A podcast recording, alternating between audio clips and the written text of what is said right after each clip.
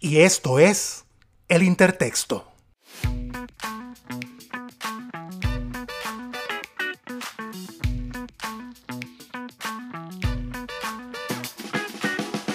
El Intertexto es un podcast de corte íntimo y social en donde exploramos la experiencia humana a través del arte y la literatura.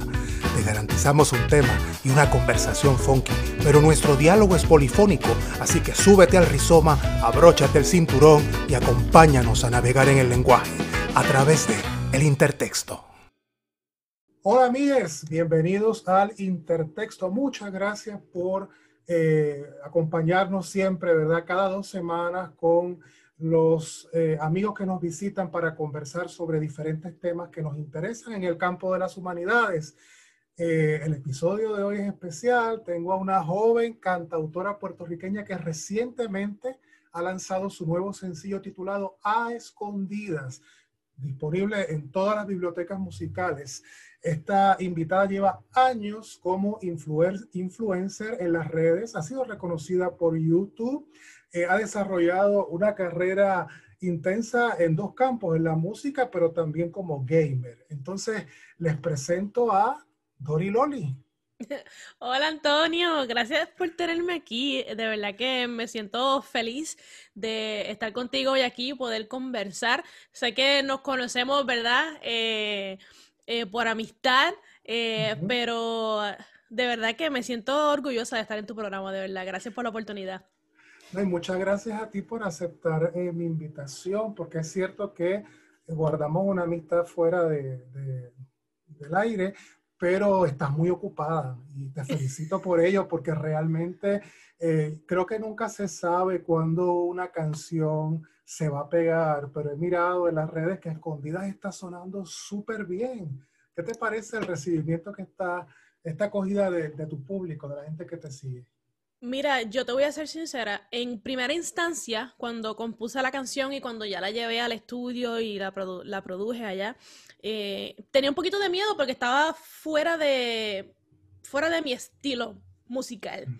Eh, entonces, obviamente, eh, nunca había hecho algo con influencias urbanas y tenía un poco de miedo de cómo mi público lo iba a recibir, pero la verdad es que me han sorprendido con el gran abrazo que le han dado al tema. Hay gente que me dice como que, wow, Dori, qué temazo, qué clase de video, tú sabes, las expresiones de, del público usualmente giran alrededor de eso y me llena el corazón de mucha alegría porque esto se hizo con mucho trabajo y aunque quizás tenía un poquito de miedo al principio, ya cuando yo terminé de, eh, de producirlo, de grabarlo y al final el, el, producto final que lo escuché masterizado, yo dije, esta canción, esta canción yo creo que es sencillo del disco de que es full, full, full. Y pues ahí estamos.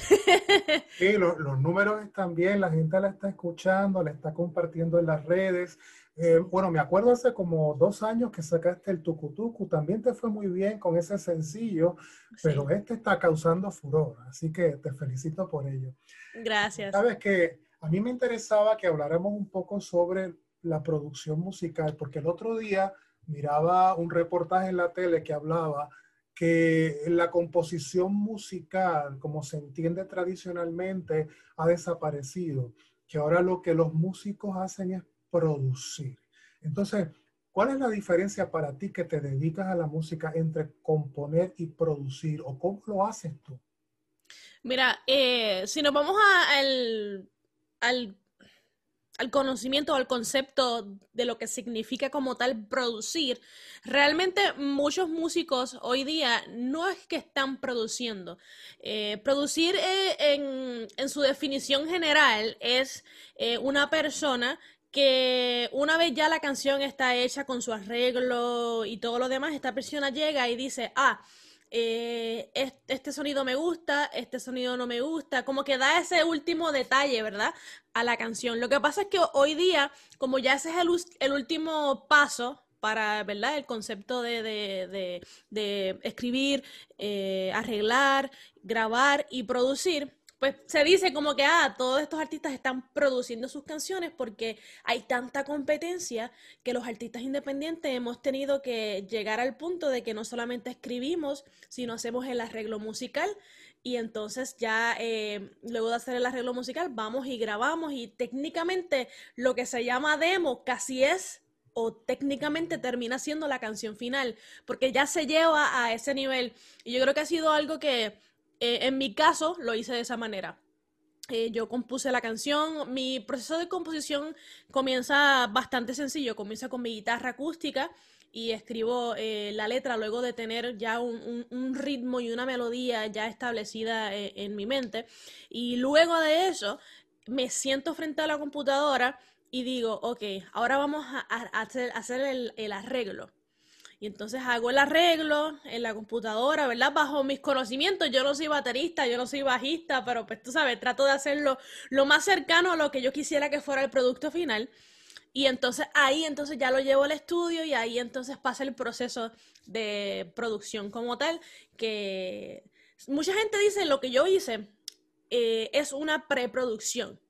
Ya cuando yo lo llevo al estudio, ahí entonces viene este, el ingeniero de sonido y productor y como quien dice, terminamos de confeccionar el pastel.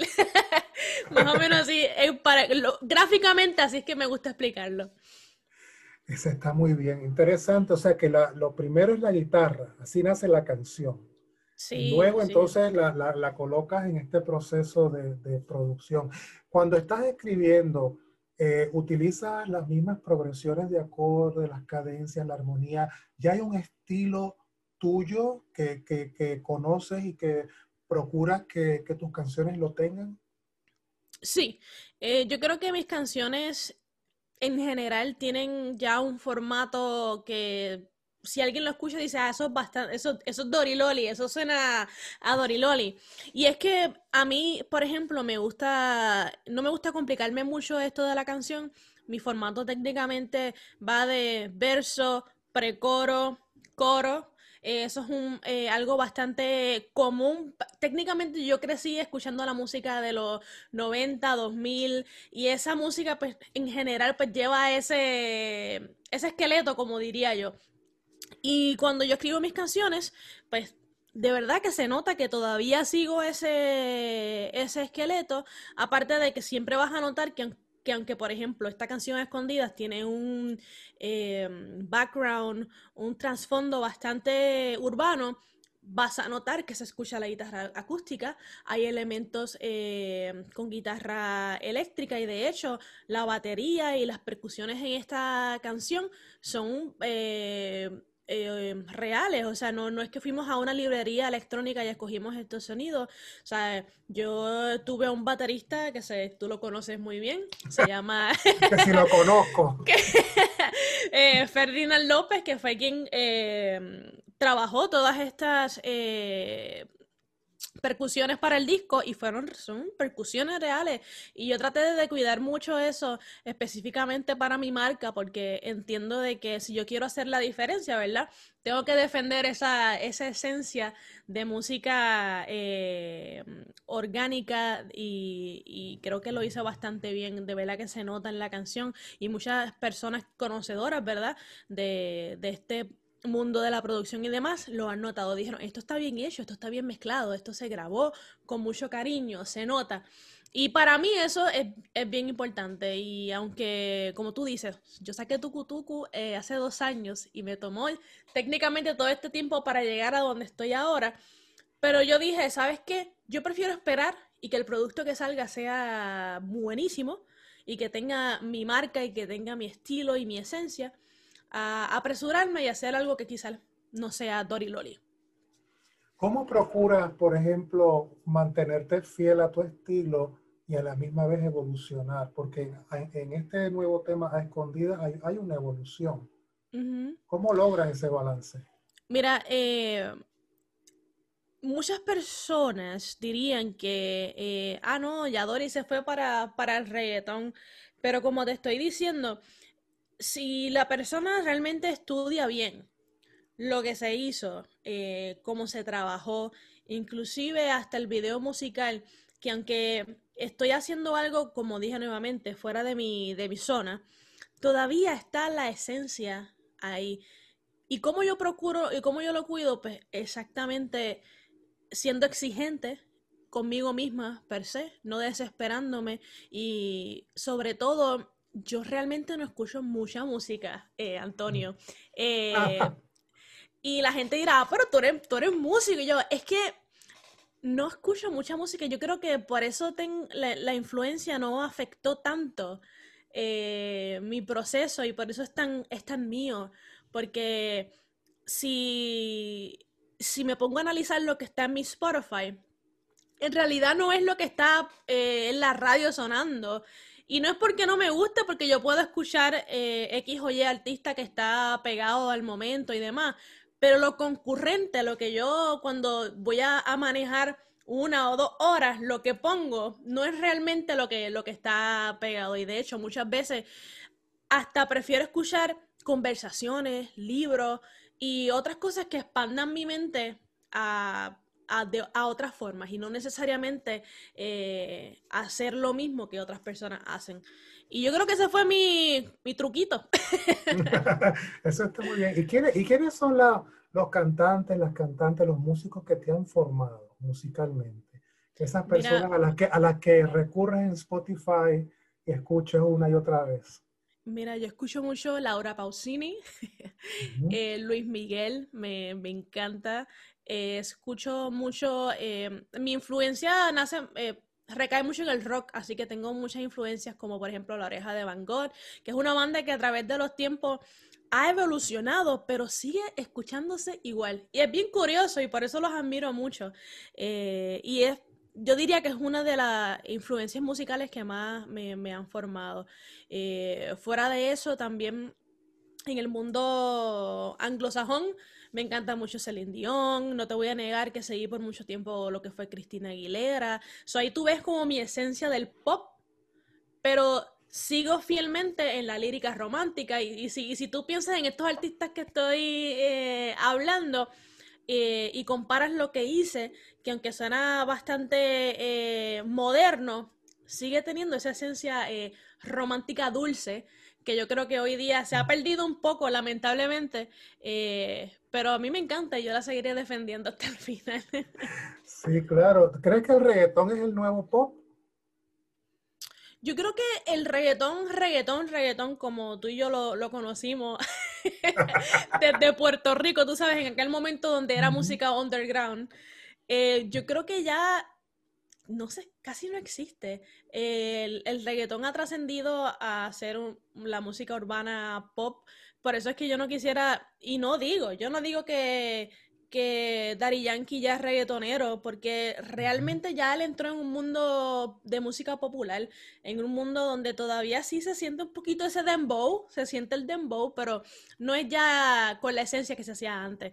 Por eso diría que el reggaetón no es que ha muerto, pero creo que ya la mayoría de las personas que lo hacían ya han trascendido y han entrado al, mundo de la música popular.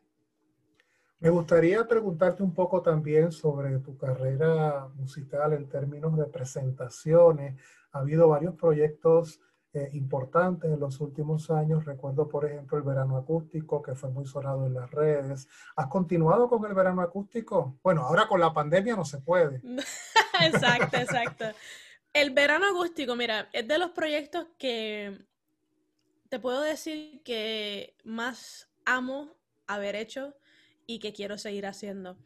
La interacción que yo tengo con, con el público, ya sea mi público o ya sea el público que de casualidad está pasando por estas plazas o parques donde estoy tocando es eh, muy diferente a cualquier tarima que me pueda subir.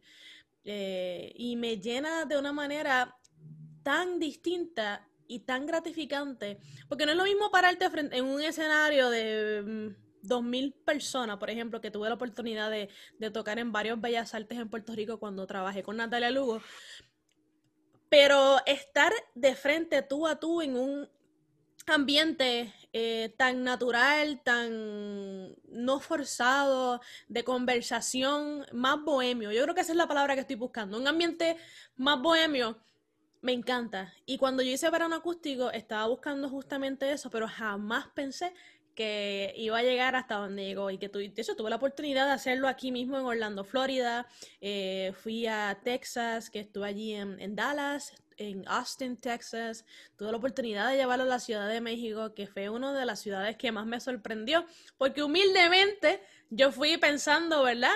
que iba a ser para mí un momento de exponerme eh, eh, dentro del público de mis amigos músicos de, de, allá de México y me sorprendió tanto ver personas que llegaron allí a la barra donde estaba tocando porque me habían visto en YouTube. O sea, no necesariamente porque llegaron, ¿verdad? Porque mi, mi amiga eh, me recomendó además. Y me sorprendió tanto que es lamentable que pues no, se, no lo puedo hacer en estos últimos años debido a, a, la pandemia y demás, pero no descarto, no descarto eh, volver a hacerlo. Sí, ¿te parece importante que existan eh, figuras como tú que surgen en plataformas más eh, actuales, ¿no? Como el Internet, porque tú eres una figura que surge en Internet, no en la televisión como tradicionalmente o en, o en la radio se formaban los artistas, digamos, en el siglo XX. En el siglo XXI te has formado en YouTube, en Instagram, tienes tus seguidores. ¿Es importante o son importantes estas plataformas para ti, para jóvenes artistas? Totalmente. Eh, yo creo que sin esta plataforma eh, hubiéramos seguido el mismo patrón de antes, donde en mi opinión, y esto es algo, ¿verdad?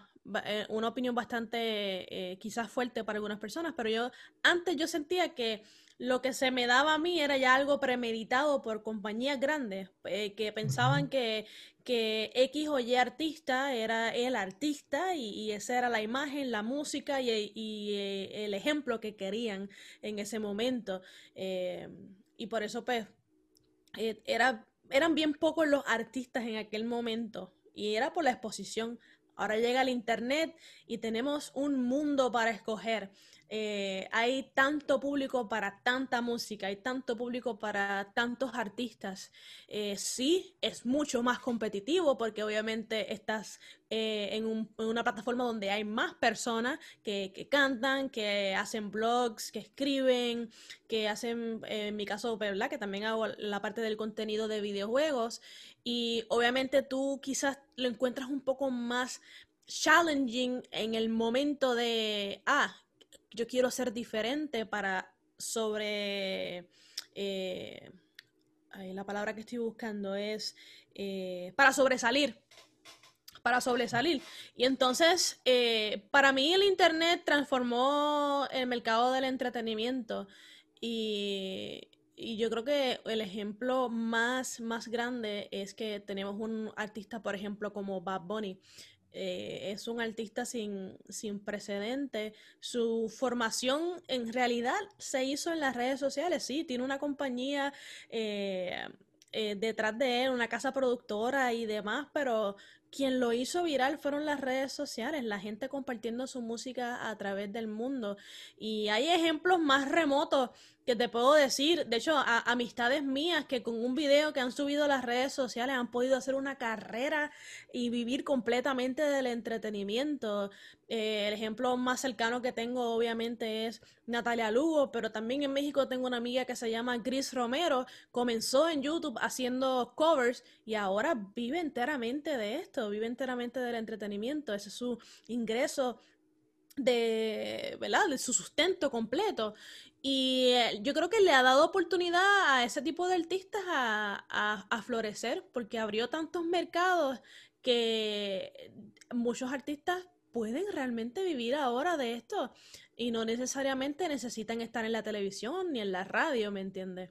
Así que sí, qué bueno que surgió el internet y creo que se necesita, que hay que, que hay que manejar ciertos filtros porque eh, X contenido quizás no es el más apropiado para X público y demás, pero yo creo que a la, a la medida que pasa el tiempo se, se, irá trabajando porque esto es algo sin precedentes. O sea, yo cuando, eh, cuando yo crecí, yo veía televisión. O sea, eso del internet, eso no, no, no existía, o si existía, yo no estaba, yo no lo conocía. Entonces, tú sabes, yo escuchaba lo que la radio me tiraba. En ningún momento tenía la opción de buscar un playlist como tenemos la oportunidad ahora en Spotify, decir, es que quiero escuchar como que algo bohemio, que se parezca a Silvio eh, Rodríguez, pero que no sea Silvio Rodríguez. Y tú tienes esa oportunidad ahora mismo. Y a mí me parece genial. ¿El qué te apasiona más, tu carrera como músico o tu carrera como gamer? Mi carrera como, como músico es lo que a mí me llena completamente eh, porque crecí con eso. Lo, lo del gaming es mi hobby. ¿Entiendes? Eso es lo que yo cuando era pequeña, pues si estaba eh, aburrida y quería divertirme un rato, pues iba y le, le, robaba el control de Super Nintendo a mi hermano mayor. Pero la realidad es que la música, la música es lo que me apasiona y tú me has visto cantar en vivo y, yo creo que eso es algo que se siente, una presencia que se siente cuando canto en vivo.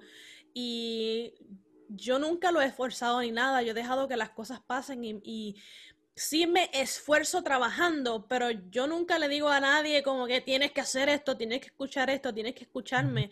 Y la gente que me escucha me, ha dado este feedback, me ha dicho, sí, es que se nota, cuando, cuando tú cantas es como, como una presencia, ¿verdad? Eh, que se nota que esta es tu pasión. Y a mí me encantaría, Antonio, realmente, si por mí fuera, yo viviría completamente de, de la música. Y pues obviamente la, la, vida tiene sus giros y, y, sus caminos y uno pasa por unos procesos y demás, pero yo nunca lo he dejado y ni lo pienso dejar porque es que no me sale. no, y has sido muy inteligente en diversificar tu diversificar tus capacidades ¿no? de, de, profesión, ¿no? la música, eh, los blogs de videojuegos, todo lo que haces, porque fíjate en el mundo en el que estamos inmersos ahora mismo.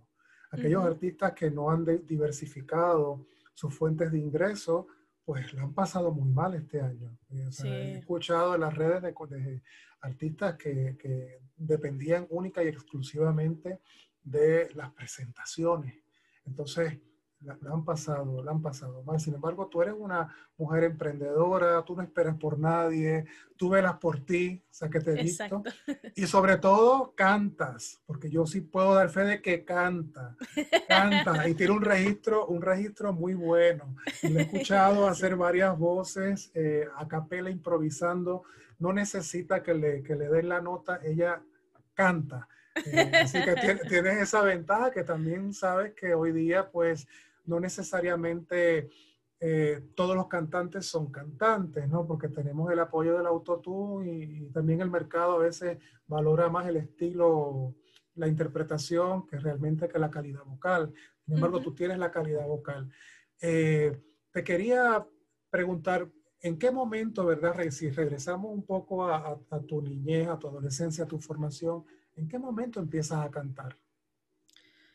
Eh, yo siempre, yo creo que eso es algo que lo heredé de mi papá, mi papá es músico también. Eh, y como crecí viéndolo tocar guitarra, crecí, en mi niñez estaba en grupos de, de merengue y de bolero, tenía un trío de, de bolero. Y lo crecí viéndolo cantar y yo siempre sentía esas ganas de tener la guitarra, de cantar con el cepillo, de, uno peinarse el, cabello y todas esas cosas. Pero yo decido perseguir como tal la idea de, aceptar que la música está en mí y, y es mi pasión y es obviamente es mi profesión porque no vivo completamente de la música pero es mi profesión porque yo gano de ella también eh, te puedo decir que como a los 10 años, que fue cuando ya esa edad más o menos ya tú empiezas a tener tus propias eh, opiniones y, vas desarrollando completamente quién, quién tú eres, vas creciendo, yo diría. Te puedo decir como a los 10 años, porque recuerdo que mi primera canción oficial, oficial, la escribí como a los 13, 14 años. Eh, así que, mm, tú sabes, esas canciones del de, el noviecito de esa edad, como dicen eh, los mexicanos, el noviecito de, manito sudada. Eh, pero sí, creo que desde, desde, bien pequeña yo supe que esto era lo que, lo que me gustaba y lo, lo, lo perseguí y lo, y lo sigo persiguiendo, tanto como pequeña escribiendo y después, tú sabes, las bandas y demás. ¿Y cuál fue tu primera presentación así grande, formal, delante del público? Wow. Aparte de que en escuela superior tuve la oportunidad de, participar en muchos talent shows, hubo una presentación en particular que era una competencia eh, de composición eh, era para un tema de abstinencia sexual. Para ese tiempo yo creo que tenía como 15 años. Eh, y obviamente era la primera vez que me decían un tema de que escribir, porque siempre había escrito de mis sentimientos, de lo que yo quería expresar, pero es la primera vez que me decían, escribe sobre esto, y lo hice por una competencia. Y para mí, aunque era una competencia, la oportunidad de presentarme frente, en aquel momento habían como mil y pico, dos mil personas, en, porque era el centro de convenciones eh, de Puerto Rico. Eh, fue tan impresionante. Todavía yo recuerdo la luz de frente que me daba y que yo no, yo, porque esa luz te ciega, entonces no veía casi en los nervios que sentía, la emoción de estar allá arriba con la, con la guitarra y tenía una banda que me estaba acompañando. Eh, yo diría que para mí esa fue mi primera presentación así de que es mega importante, de verdad. Eh, luego de ahí sí vinieron otras presentaciones excelentes, o sea, eh, ya sea como yo como guitarrista o pues mi, mi, marca como tal como cantautora. Pero esa nunca se me va a olvidar porque fue la primera vez que sentí ese, el spotlight y esa vibra en la tarima y sentir la, el, el, el cuerpo que te da el acompañamiento de una banda completa en un escenario bien grande. Así que eh, yo te diría que esa. ¿Qué colaboraciones has hecho con otros artistas? No sé, algunos nombres que me puedas mencionar cantando o acompañándolos con tu guitarra. Mira, eh, cantando, eh, tuve la oportunidad de trabajar con, mi mejor amiga Natalia Lugo, tuvimos un dúo en algún momento y luego eh, hicimos un trabajo eh, discográfico para su... Pues, sus producciones musicales, eh, que se llama Chica Maravilla. Eh, he trabajado con Raquel Sofía, una cantautora excelente también de Puerto Rico. Tuve la oportunidad de acompañar en guitarra acústica a Christian Pagan también, que fue el primer mm. eh, idol de Puerto Rico.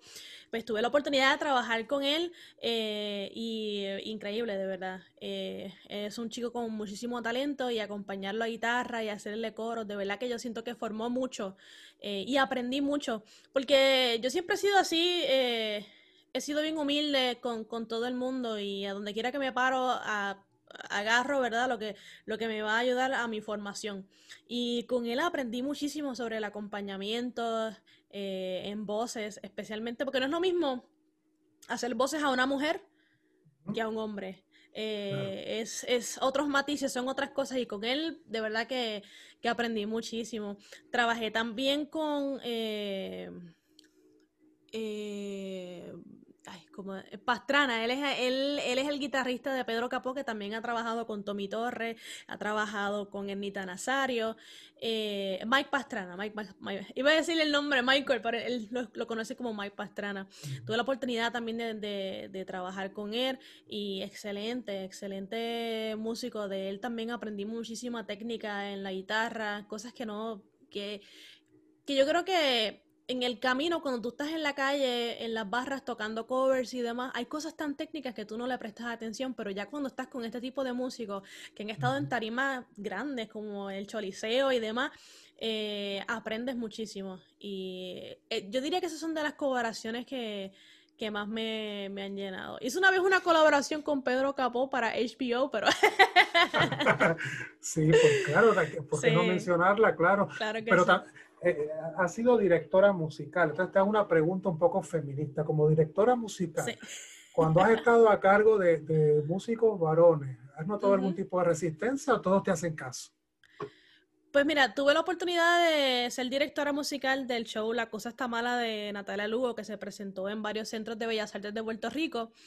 Eh, cuando ella me presenta eh, la idea y me dice, yo quiero que tú seas la directora musical. No te voy a decir que me intimidé precisamente por lo que me estás mencionando, eh, porque lamentablemente eh, este, este mundo de la música es bastante machista, o sea, está, lo corren los hombres técnicamente. Todo el y planeta. yo no estoy diciendo, sí, y yo no estoy diciendo esto por hablarlo. Eh, tú puedes ir ahora mismo a ver quiénes son los tops Billboard de la música y todos los primeros días, si hay una sola mujer, eh, es una sorpresa. Cuando ella me lo presenta, yo digo, yo acepto el reto, acepto el reto. Gracias a, a Dios y a la carrera que, que, que he llevado, me, me, me respetan mucho. Eh, nunca tuve como que un, una resistencia ni nada al, al respecto. Eh, pude dirigir bastante bien esta, esta obra musical. Eh, no tuve ningún, ningún músico que me dijera que me, que me hiciera sentir menos, al contrario, yo creo que lo que no sabía lo aprendí ahí mismo en el, en el proceso de ser directora musical de, de, este show. Y es algo que si me lo ofrecen de nuevo lo, volvería a hacer.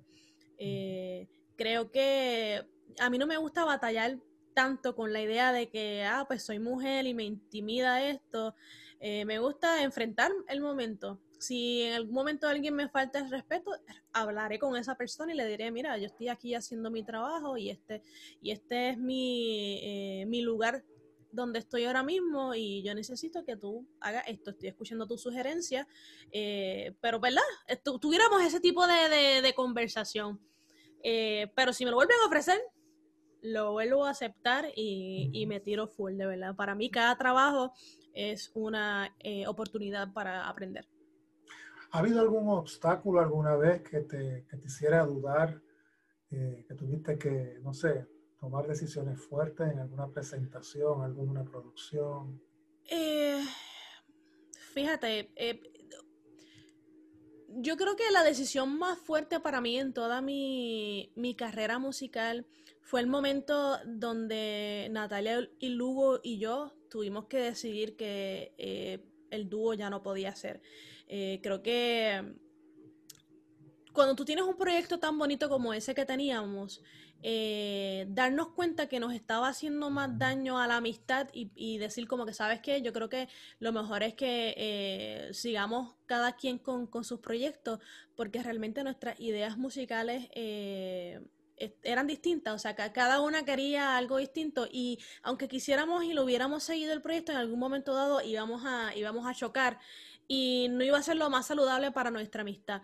Fue una decisión bien difícil, fue una decisión eh, que hablamos entre, entre las dos y em, para mí, yo vengo de un mundo donde yo estaba en muchas bandas eh, de rock y las bandas de rock siempre se rompían. Y era una decisión difícil tener que decir, pues ya, eh, pues nada, buscamos otro baterista y seguimos por aquí o hacemos otra banda. Pero por alguna razón, esta situación del dúo me tocó mucho porque como logramos tanto, tuvimos tantas eh, oportunidades y proyectos geniales, como por ejemplo, escribimos el jingle para un anuncio de Navidad de Coca-Cola que se presentó en los cines de Puerto Rico durante toda la temporada navideña y eso nació a, raíz de, del dúo, ¿me entiendes? Fuimos opening act de presentaciones eh, tanto de Cristian Pagán como de Pedro Capó. Eh, estuvimos en escenarios eh, bastante respetados en Puerto Rico. Y, para, y el proyecto estaba, tú sabes, ante los ojos de quien lo veía de afuera, era el proyecto. Era como que estas nenas están llegando, ¿verdad? Pero pues sí, te puedo decir que eso ha sido así lo, más complicado. Fuera de eso, pues lo, económico siempre ha sido un factor eh, complicado que me ha hecho tomar decisiones como por ejemplo el disco, eh, atrasarlo, pararlo, eh, meses de, de hiato donde realmente pues no se podía hacer más nada porque no tenía el poder económico. Y obviamente cuando tú sientes tanta pasión por un proyecto y lo tienes que parar por un después sea por dinero eh, o porque simplemente no, no, puedes con la carga, eh, tú como artista eso te, te duele, te, te afecta. O sea, yo no voy a negar todas las veces que me he sentido eh, al borde de, una gran depresión porque los proyectos no arrancan, porque eh, estoy encerrada en, una oficina eh, ejerciendo mi, otra profesión y no puedo estar haciendo lo que me apasiona porque hay que, pues, hay que vivir, hay que ah, pagarle el techo de la casa, hay que pagar obviamente la, comida, etcétera, las responsabilidades, ¿verdad? Y esos dos elementos, ese, lo, lo que pasó con el proyecto de, de Natalia y Dori y el factor económico han sido como que los retos más grandes que me han llevado a tomar decisiones difíciles. Sí, pero eso que menciona es importante que la gente lo escuche para que se dé cuenta que si bien eh, digamos que esta época te ha dado una inmensa libertad, no estás atada a ningún contrato con ninguna discográfica que te obligue a grabar esto o lo otro, tú decides, tú tienes ese poder decisional, producir cuesta, se necesita capital y, y es un esfuerzo de muchas personas, es una coordinación que va más allá del dinero porque a veces coordinar que una serie de músicos pueda grabar ciertos días, ciertas horas, cuando todo el mundo está comprometido. Y, y, la verdad es que muchos músicos son freelance, entonces están tocando unos aquí, otros allá, u otros tienen eh, lo que llaman en inglés ¿no? trabajos de día. Eh, tienen otros trabajos, entonces, day jobs, ¿no? Eh, entonces es difícil, es muy difícil la producción musical, por eso cuando tenemos un resultado como esta canción, da, pues da mucha alegría que esté sonando, porque, sí porque es el esfuerzo de, mucho, de mucho tiempo. Me gustaría preguntarte un poco ya sobre eh, tu experiencia acá en los Estados Unidos, porque decidiste mudarte de Puerto Rico, como tantos puertorriqueños acá en la Florida, ya llevan unos cuantos años. ¿Y cuál ha sido tu experiencia en Florida? ¿Qué has aprendido en Florida? ¿Qué he aprendido en Florida? Eh, muchas cosas. muchas cosas. Eh, pero en resumen, he aprendido a que hay que trabajar el doble cuando no cuando estás solo, en el sentido de que no tienes familia, eh, ni, ni quien te, ¿verdad? Te dé esa mano extra. yo en realidad, yo vine a la Florida, yo te cuento, ¿verdad? En, Lo que se pueda decir al aire. Sí, no, yo con las redes sociales, la gente sabe mi historia. Y, los que me siguen, ¿verdad? Pero se la cuento a tu público. Yo vine acá eh, luego de, de María, porque justamente dos meses antes de que María pasara por Puerto Rico, yo renuncié a mi trabajo como auditora en Puerto Rico. Eh, porque ya no podía más, ya decía como que es que yo necesito, antes de que me salgan canas, yo necesito eh, tirarme y, o sea, intentarlo y vivir de lo que me gusta. Aunque la pase bien, mal, como me, como me vaya, pero yo necesito hacerlo. Porque eres contadora de profesión, pues estudiaste contabilidad. Correcto. Y entonces renuncio a ese trabajo y me dedico a eh, esos dos meses antes de María a vivir ya sea de presentaciones en restaurantes, en barras o cualquier otro tipo de contrato, porque en aquel momento me iba muy bien en Puerto Rico en el sentido de influencers. So, estaba trabajando con marcas como McDonald's, T-Mobile, eh, que son marcas bien reconocidas en Puerto Rico y tenía oportunidad con ellos ya como influencer pues yo pues, pues, podía vivir, eh, la estaba pasando súper bien. Pasa el huracán y todos esos proyectos ya eh, se detienen, la mentalidad, yo, yo, pienso que María es como que ese momento en la historia, ese puntito que íbamos en línea recta y de momento todo el mundo empezó a ir en líneas diagonales, verticales a otros lados porque todo cambió. Y una de esas líneas fui yo. Me ofrecieron entonces eh, venir acá a Estados Unidos a trabajar en una compañía que hace eventos de comedia. Y yo dije, ¿sabes qué? Esto es algo nuevo, yo quiero seguir aprendiendo y me tiré. Esencialmente iban a ser seis meses nada más. Yo nunca pensé que, yo me iba a mudar. Llegué aquí y dije, hay algo de, de, de la Florida que me enamoró y fue el factor de que no había el ruido del estrés que estaba sucediendo en ese momento en Puerto Rico. Y para mi salud mental, yo dije, yo necesito ese, esa paz en estos momentos de mi vida para volver a reorganizarme y poder seguir lo que, lo que tenía planificado eh, con lo que tenía al momento. Decido quedarme acá, voy a Puerto Rico, yo traigo mi carro, todo. Todo lo que tenía en Puerto Rico yo lo mudé eh, para acá. Y no te voy a negar, ese primer año fue difícil, porque aquí la vida es más cara. no es como en Puerto Rico. Eh, y tuve la, bendición de, tener amigos que vivían acá, eh, entre ellos eh, mi amiga Candy Mercado, que también es cantante, tu hermano Ferdinand, que también, y nos unimos y vivimos juntos por dos años en un apartamento apoyándonos, y para mí son personas bien claves que nunca me, nunca me voy a olvidar y siempre las llevo conmigo precisamente porque eh, de ellos aprendí la importancia de, de los amigos y de dejarse ayudar. Eh, en Puerto Rico eh, yo tenía una mentalidad, yo vivía sola, o sea, yo tenía una mentalidad de como que no, yo vivo sola, eh, ya vivía en San Juan, o sea, mi papá estaba en Puerto Rico, estaba bien en, el, corrígeme, no, no sé la palabra en español, en el hustling, el esfuerzo. El esfuerzo, sí. Ajá, estaba constantemente en, eso, en Puerto Rico de demostrar como que, ah, yo, yo puedo sola, yo puedo sola.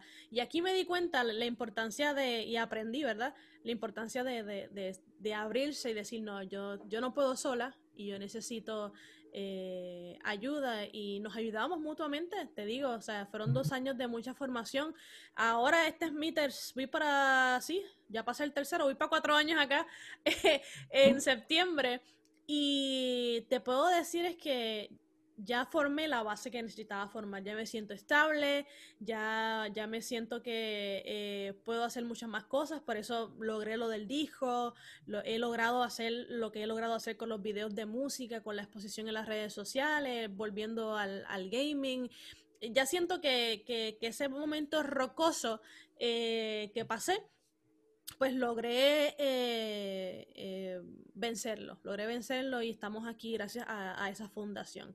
Por eso yo le digo a la gente que cuando se va a mudar acá, le digo, sí, o sea, el que viene a trabajar, el que viene a, echar para adelante y, a, darlo todo por, crecer y, a aprender, aquí triunfa. O sea, no, no, no, no hay manera de, de, no triunfar, a menos casos aleatorios, ¿verdad? Pero la mayoría de las personas eh, que se esfuerzan, mano, lo, lo, lo, lo logran. Y aprendí de eso, aprendí a que eh, a veces hay que trabajar el, doble o el triple, mientras en Puerto Rico, pues creo que si hubiera tenido esa mentalidad, mi, mi, situación hubiera sido distinta. Eh, no me arrepiento de lo, de lo que hice, de renunciar al trabajo y de vivir completamente de la música y del entretenimiento por un año, jamás me voy a arrepentir. Lo único que digo es en el sentido de que, mano, me, hubiera quedado con el trabajo y me hubiera seguido como que esforzando full y full y full y quizás hubiera sido otro, otro, otro camino. Eh, pero de lleno, de lleno, de lleno, eso tenía que pasar para yo formarme. ¿Qué extraño de la isla? La playa. Tener la playa a, a, 15, 20 minutos eh, y playas excelentes. Nada, o sea, yo no odio las playas de la Florida, pero jamás se comparan con las playas de Puerto Rico. Así eh, Extraño mucho la playa, aunque yo no soy fan de meterme al agua, pero el factor de estar ahí sentado con la brisa, eh, no sé, eso para mí es súper necesario y lo extraño muchísimo. Pero sobre todo, lo más que extraño es la familia, loco. La familia, eh, el factor de que yo llevo ahora mismo un año entero sin poder ver a mi familia, pues por esto de la, de la pandemia.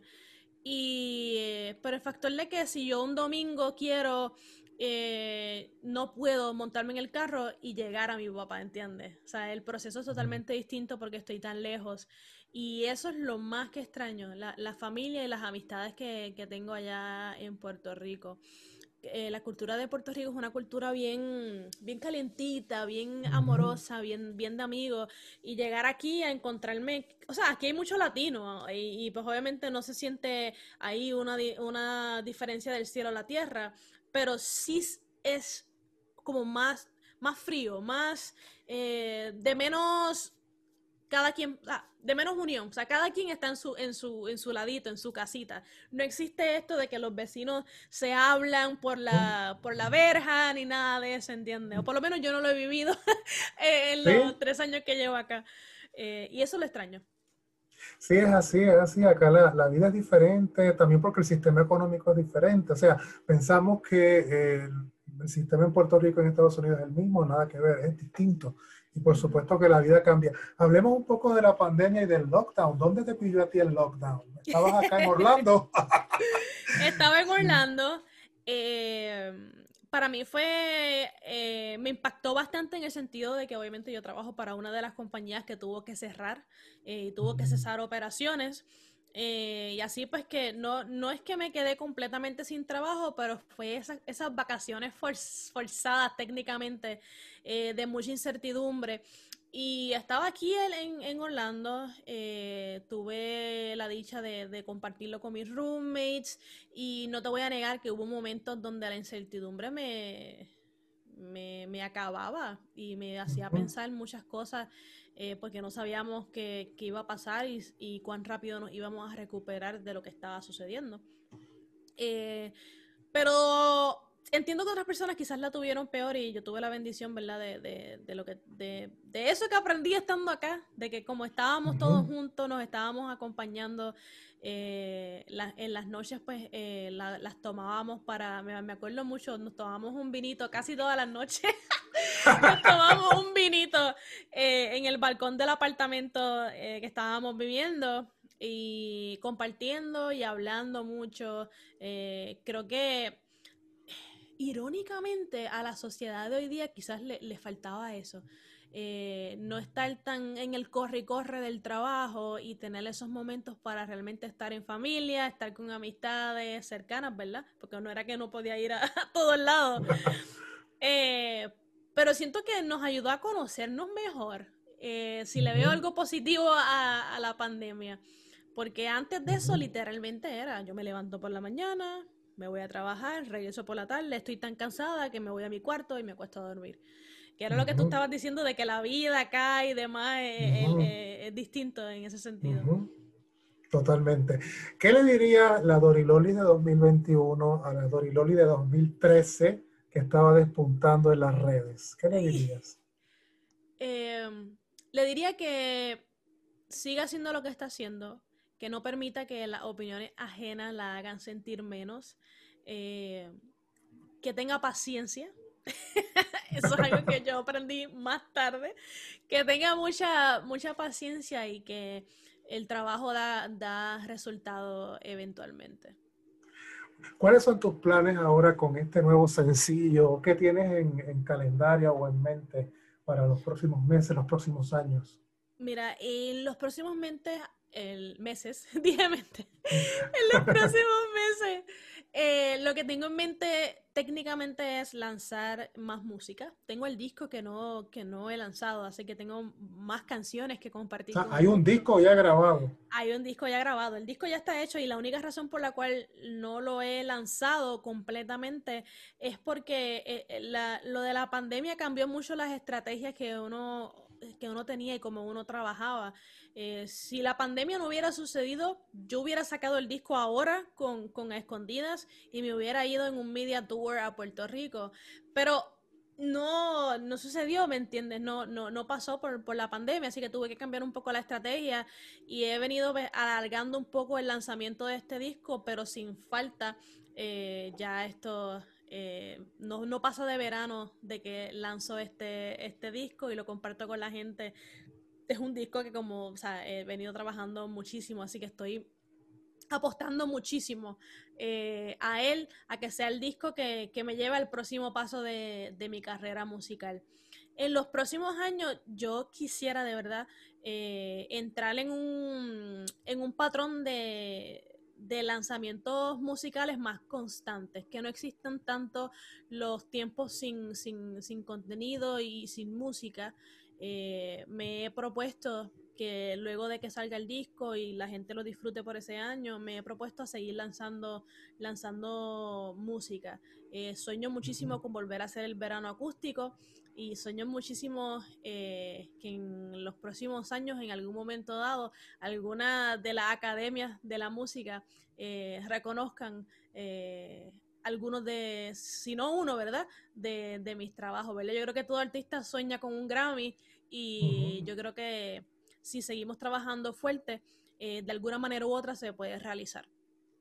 Sí, pues muchas gracias, Dodi. Yo te agradezco mucho este ratito que has pasado conmigo. Te felicito por este sencillo y te auguro mucho éxito porque tú eres una mujer luchadora, eres una mujer fuerte, que sabe lo que quiere y que trabaja, que no está sentada esperando que le llegue el éxito, sino que está todos los días labrándose el éxito que has estado cosechando. Así que yo sé que ahora que pase la pandemia, que nos tira a todos un poco como en pausa, eh, vas a poder quemar la mascarilla y salir a cantar a todas partes. Ay, sí, por favor, por favor. Eh, gracias, Antonio, por esas palabras, de verdad. Encantada de estar acá y tener esta conversación contigo. Sabes que te estimo muchísimo. Eh, y nada, sabes que cuentas conmigo para cualquier otra cosa más adelante. Si quieres volver a tener una conversación, acá estoy. Ah, sí, siempre, con mucho gusto. Tú sabes que, que aquí tenemos la conversación, que no haya vinito, pero... exacto, exacto. No se puede porque después no encontramos las teclas para pagar la grabación, pero... exacto, exacto. sí. Bueno, los amigos que nos escuchan, muchas gracias por sintonizarnos siempre. Chao. Gracias por acompañarnos en otro episodio más de El Intertexto. Nuestro podcast es completamente independiente, así que si te gusta nuestra propuesta, puedes hacer un donativo a través de anchor.fm Comparte el episodio en tus redes sociales, síguenos en nuestra cuenta de Instagram y envíanos sugerencias de temas, preguntas o comentarios. Hasta el próximo episodio. Chao.